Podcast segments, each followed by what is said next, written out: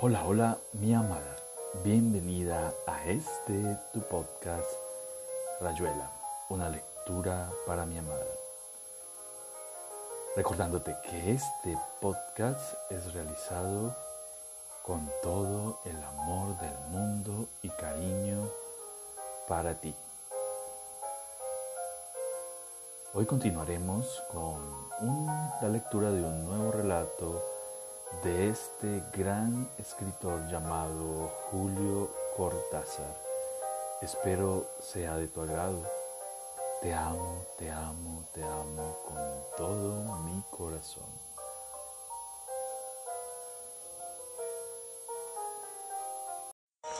Lucas, sus hospitales.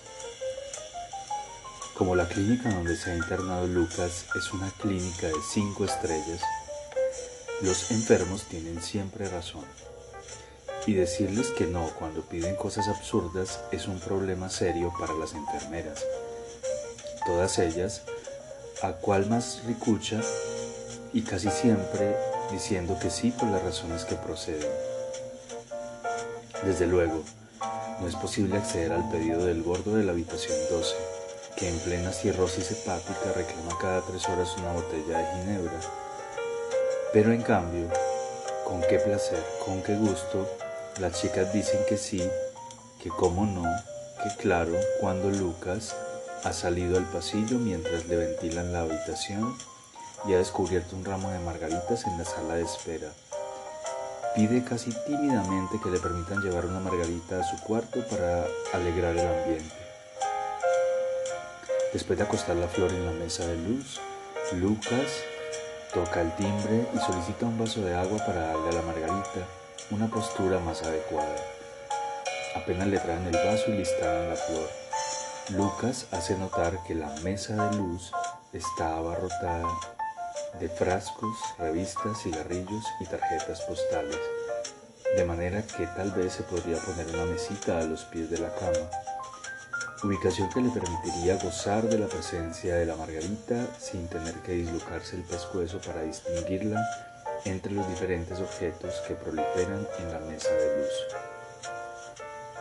La enfermera trae enseguida lo solicitado y pone el vaso con la margarita en el ángulo, en el ángulo visual más favorable, cosa que Lucas le agradece, haciéndole notar de paso que como muchos amigos vienen a visitarlo, y las sillas son un tanto escasas, nada mejor que aprovechar la presencia de la mesita para agregar dos o tres sillones confortables y crear un ambiente más apto para la conversación.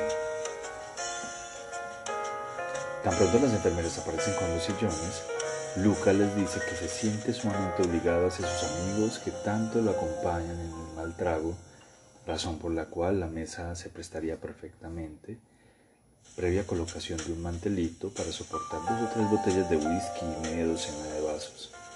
De ser imposible, esos que tienen el cristal facetado. Sin hablar de un termo con hielo y botellas de soda. Las chicas se desparraman en busca de estos implementos y los disponen artísticamente sobre la mesa ocasión en la que Lucas se permite señalar que la presencia de vasos y botellas desvirtúa considerablemente la eficacia estética de la margarita, bastante perdida en el conjunto. Aunque la solución es muy simple, porque lo que falta de verdad es esa pieza, en esa pieza es un armario para guardar la ropa y los zapatos, toscamente amontonados en un placar del pasillo por lo cual bastará colocar el vaso con la margarita en lo alto del armario para que la flor domine el ambiente y le dé ese encanto un poco secreto que es la clave de toda buena convalecencia. Sobrepasadas por los acontecimientos, pero fieles a las normas de la clínica, las chicas acarrean trabajosamente un vasto armario sobre el cual termina por posarse la margarita, como un ojo ligeramente estupefacto pero lleno de benevolencia. Las enfermeras se trepan al armario para agregar un poco de agua fresca en el vaso. Y entonces Lucas cierra los ojos y dice que ahora todo está perfecto y que va a tratar de dormir un rato. Tan pronto le cierran la puerta se levanta, saca la margarita del vaso y la tira por la ventana. porque no es una flor que le guste particularmente. Papeles donde se diseñaban desembarcos en países no situados en el tiempo ni en el espacio, como un desfile de banda militar china entre la eternidad y la nada. José Lezama Lima, Paradiso. Destino de las explicaciones. En algún lugar debe haber un basural donde están amontonadas las explicaciones. Una sola cosa inquieta en este justo panorama, lo, que pueda ocurrir el día en que alguien consiga explicar también el basural.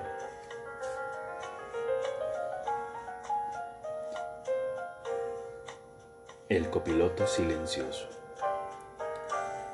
Curioso enlace de una historia y una hipótesis a muchos años y a una remota distancia.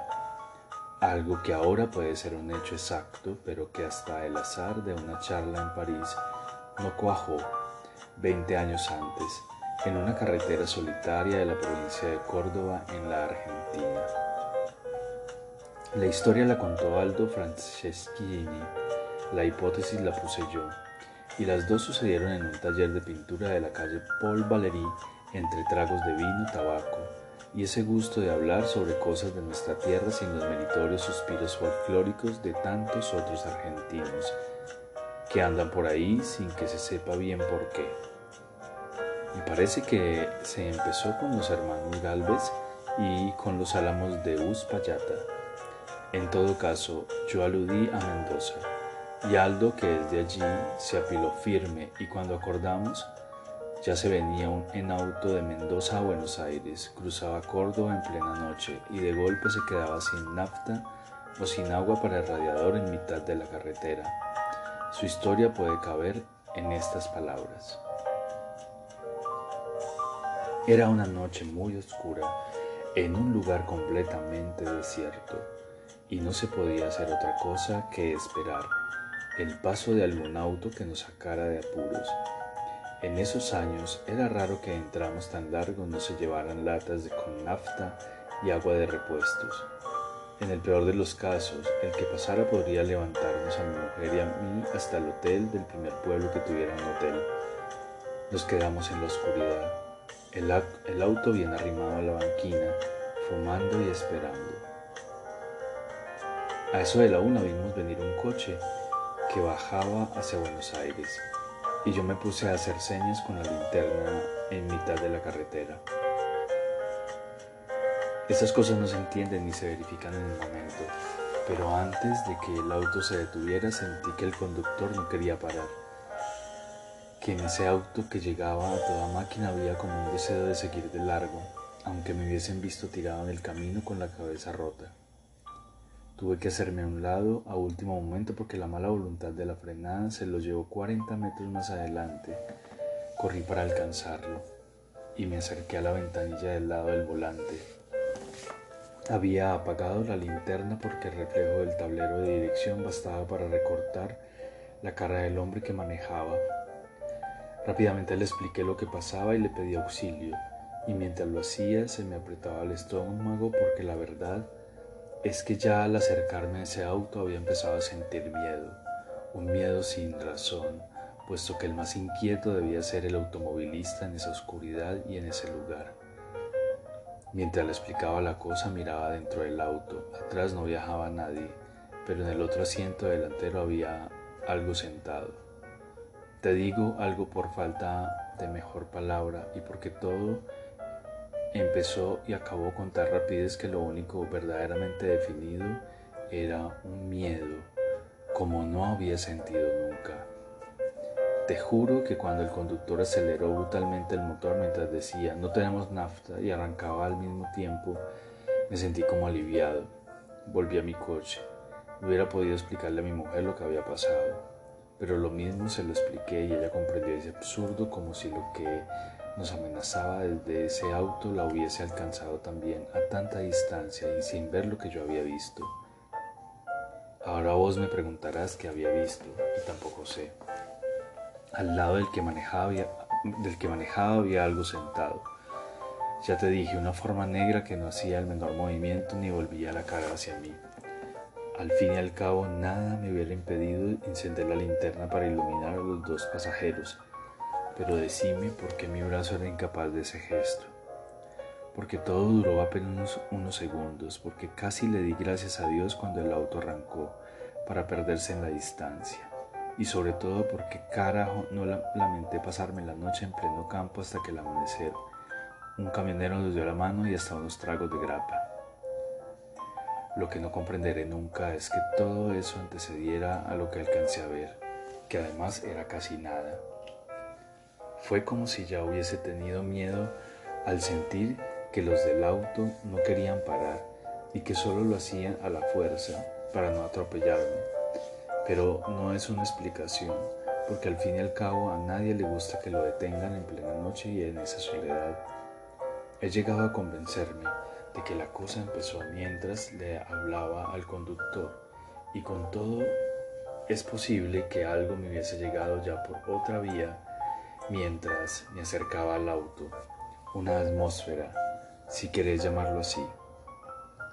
No puedo entender de otra manera que me sintiera como helado mientras cambiaba esas palabras con el del volante y que la entrevista del otro, la entrevisión del otro en el que instantáneamente se concentró el espanto fuese la verdadera razón de todo eso. Pero de ahí a comprender, era un monstruo, un tarado horripilante que llevaban en plena noche para que nadie lo viese, un enfermo con la cara deformada o llena de pústulas, una normal que irradiaba una fuerza maligna, un aura insoportable. No sé, no sé, pero nunca he tenido más miedo en mi vida, hermano. Como yo me he traído conmigo 38 años de recuerdos argentinos bien apilados, la historia de Aldo hizo clic en alguna parte y la IBM se agitó un momento y al final sacó una con la hipótesis, quizá con la explicación. Me acordé incluso de que yo también había sentido algo así la primera vez que me habían hablado de aquello en un café porteño un miedo puramente mental como estar en el cine viendo Vampir. Tantos años después de ese miedo se entendía con el de Aldo. Y como siempre, ese entendimiento le daba toda su fuerza a la hipótesis. Lo que iba esa noche al lado del conductor era muerto, le dije. Curioso que nunca hubieras oído hablar de la industria del transporte de cadáveres en los años 30 y 40 en especial tuberculosos que morían en los sanatorios de Córdoba y que la familia quería enterrar en Buenos Aires. Una cuestión de derechos federales o algo por el estilo. Volvía carísimo el traslado del cadáver. Así nació la idea de maquillar un poco el muerto, sentarlo junto al conductor de un auto y hacer la etapa de Córdoba a Buenos Aires en plena noche para llegar antes del alba a la capital. Cuando me hablaron del asunto sentí casi lo mismo que vos. Después traté de imaginar la falta de imaginación de los tipos que se ganaban la vida en esa forma y nunca pude conseguirlo. Te ves en un auto con un muerto pegado a tu hombro, corriendo a 120 en plena soledad pampeña.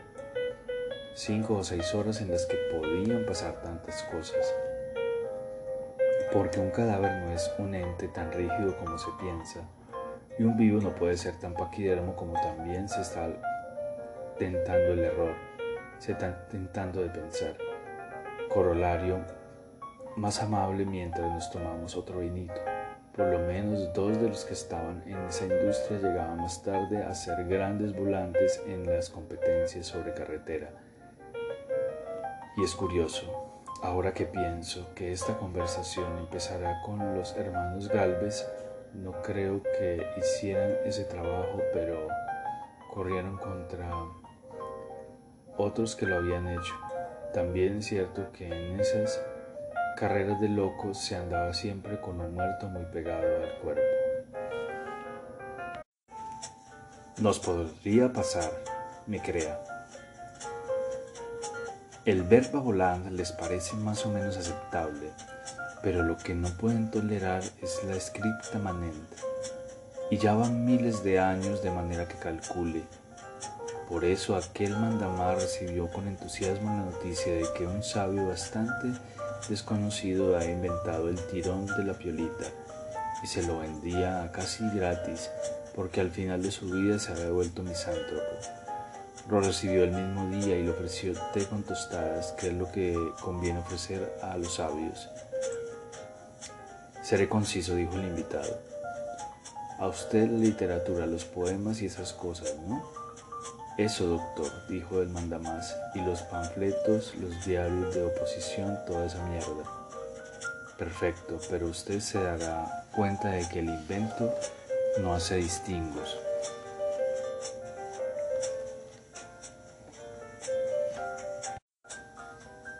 Quiero decir que su propia prensa, sus plumíferos. ¿Qué le vamos a hacer? De cualquier modo salgo ganando si es verdad que... En ese caso, dijo el sabio sacando un aparatito del chaleco, la cosa es facilísima. ¿Qué es una palabra sino una serie de letras y qué es una letra sino una línea que forma un dibujo dado. Ahora que estamos de acuerdo, yo aprieto este botoncito de nácar y el aparato desencadena el tirón que actúa con cada letra, en cada letra, y la deja planchada y lisa. Una piolita horizontal de tinta. ¿Lo hago? Hágalo carajo, blamó el mandamás. El diario oficial sobre la mesa cambió vistosamente de aspecto. Páginas y páginas de columnas llenas de rayitas como con un morse idiota que solamente dijera Échale un vistazo a la enciclopedia espasa, dijo el sabio que no ignoraba la sempiterna presencia de, este, ese artefacto en los ambientes gubernativos.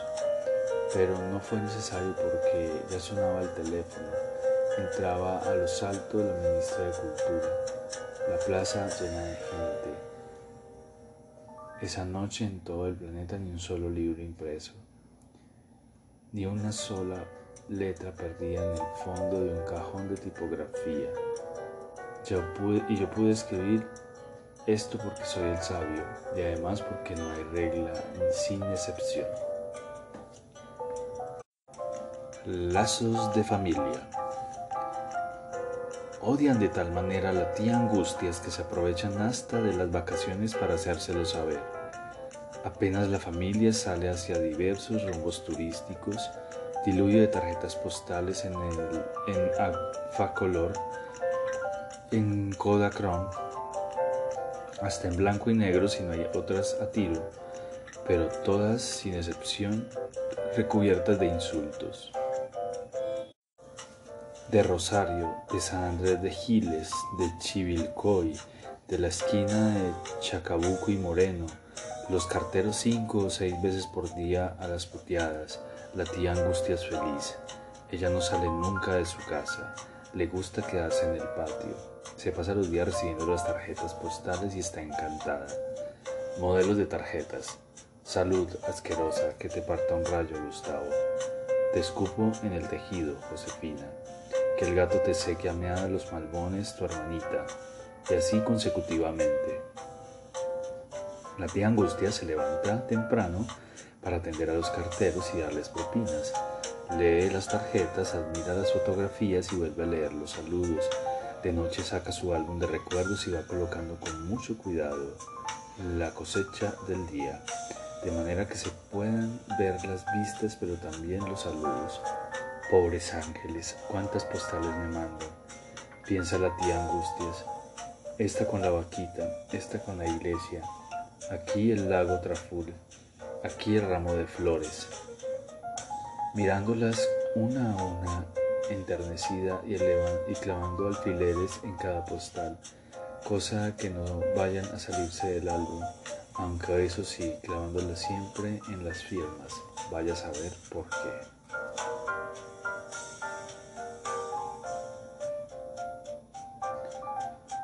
¿Cómo se pasa al lado?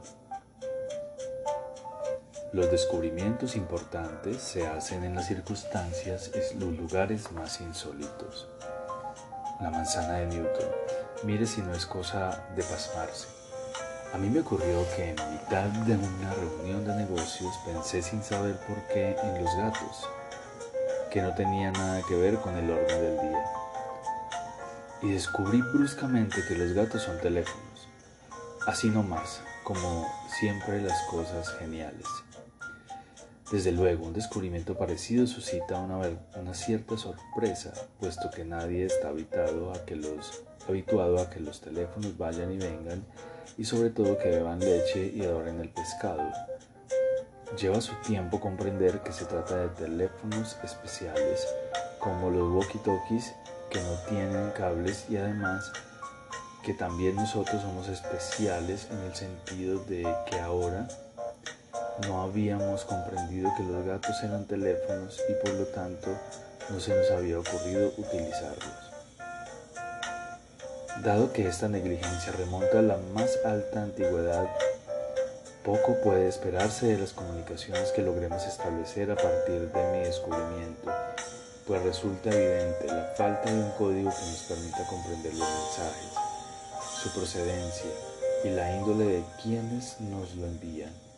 No se trata, como ya se habrá advertido, de descolgar un tubo inexistente para discar un número que nada tiene que ver con nuestras cifras y mucho menos comprender lo que desde el otro lado pueden estar diciéndonos con algún motivo igualmente confuso, que el teléfono funciona.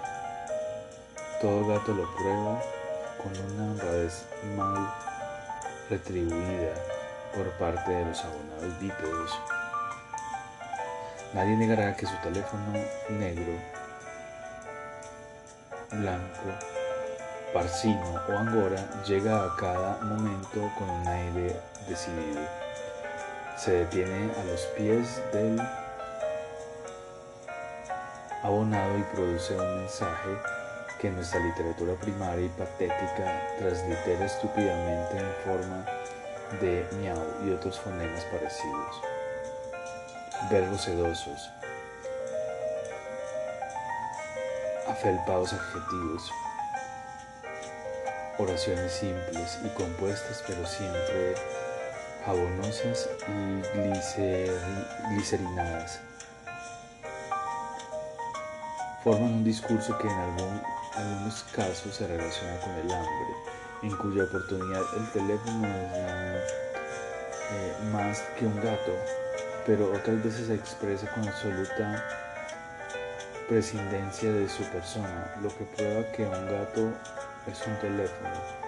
Torpes y pretenciosos hemos dejado pasar milenios sin responder a las llamadas, sin preguntarnos de dónde vienen. Quienes estaban del otro lado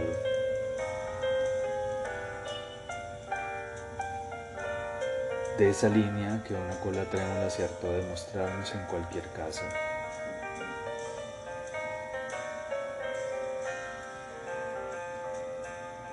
Del mundo, ¿de qué me sirve y no sirve mi descubrimiento? Todo gato es un teléfono, pero todo hombre es un pobre hombre. Vaya a saber lo que siguen diciéndonos los caminos que nos muestran. Por mi parte, solo he sido capaz de discar en mi teléfono ordinario el número de la universidad para la cual trabajo y acariciar casi vergonzosamente mi descubrimiento. Parece inútil mencionar el silencio de tapioca congelada con que lo amo. Recibido los sabios que contestan ese tipo de llamadas.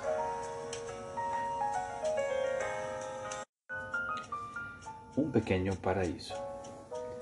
Las formas de la felicidad son muy variadas y no debe extrañar que los habitantes del país que gobierna el general Orangu se consideran dichosos a partir del día en que tienen la sangre llena de pescaditos de oro.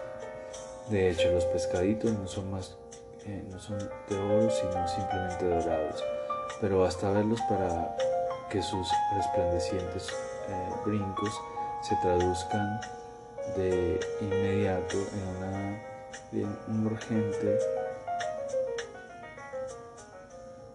capturó los primeros ejemplares que se produjeron velozmente en un cultivo propicio, técnicamente conocido como Z8.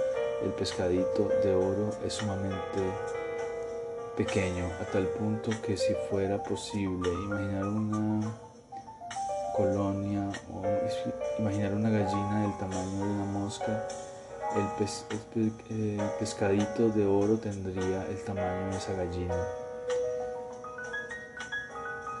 Por eso resulta muy simple incorporarlo al torrente sanguíneo de, las de los habitantes en la época en que, los, en que estos cumplen los 18 años, la ley fija esa edad y, y, el procedimiento técnico correspondiente. Es así como cada joven del país espera ansioso el día en que les será dado ingresar en uno de nuestros centros de implantación y su familia lo rodea con la alegría que acompaña siempre a las grandes ceremonias. Una vena del brazo es conectada a un tubo que baja de un frasco transparente lleno de suelo fisiológico, en el cual he llegado. El momento se introducen 20 pescaditos de oro, la familia y el beneficio pueden admirar largamente los cabrilleos, las evoluciones de los pescaditos de oro en el frasco de cristal, hasta que uno tras otro son aburridos.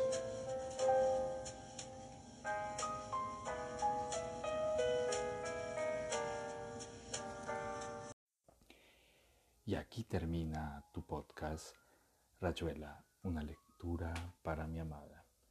Espero haya sido de tu agrado. Te amo, te amo con todo mi corazón.